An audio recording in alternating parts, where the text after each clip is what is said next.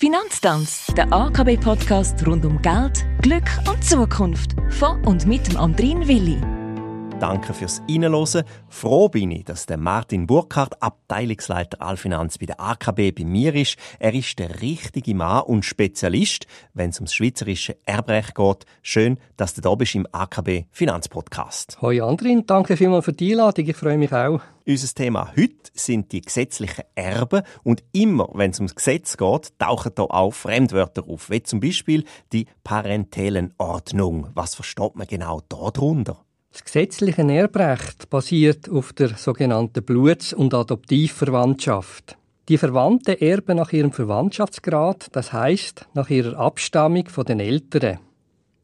Jede Parentel schließt die weiter entferntere aus, das heißt Personen von einer entfernteren Parentel können nur erben, wenn keine Erben von der näheren Parentel mehr vorhanden sind.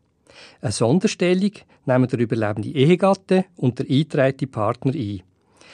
Die sind nicht blutsverwandt. Sie erben nebst Bluts- und Adoptivverwandte. Konkubinatspartner und unverheiratete Paare haben in der Schweiz kein gegenseitiges Erbrecht. Damit hat der hinterbliebene Partner aus einem Konkubinat, sofern kein Testament vorhanden ist, auch keinen erbrechtlichen Anspruch. Auch wenn das Paar mehr als fünf Jahre zusammengelebt hat.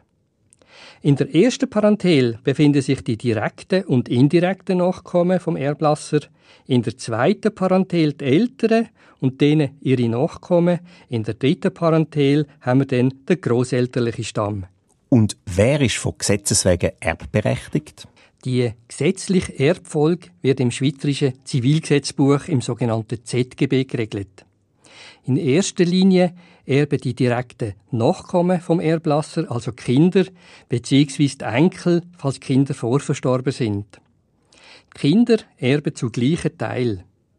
Sind keine Nachkommen da, erben die Eltern, die sich in der zweiten Parentel befinden, zu gleichen Teil.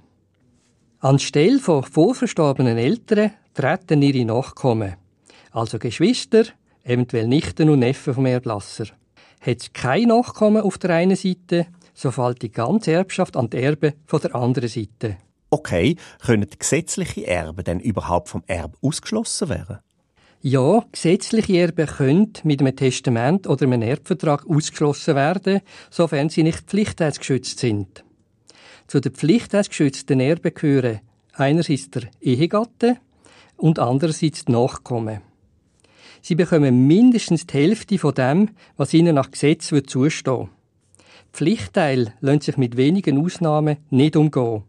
Zu den Ausnahmen gehört zum Beispiel, wenn der pflichtteilsberechtigte Erb eine schwere Straftat gegen den Verstorbenen oder gegen eine noch ihm nachstehende Person begangen hat.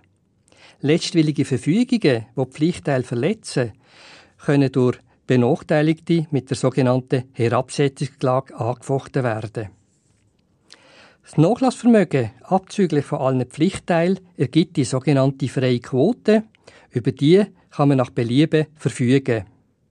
Nur wenn keine pflichtgeschützte Erben herum sind, kann das gesamte Vermögen völlig frei verteilt werden, zum Beispiel einer gemeinnützigen Organisation. Danke Martin Burkhardt für die Blick.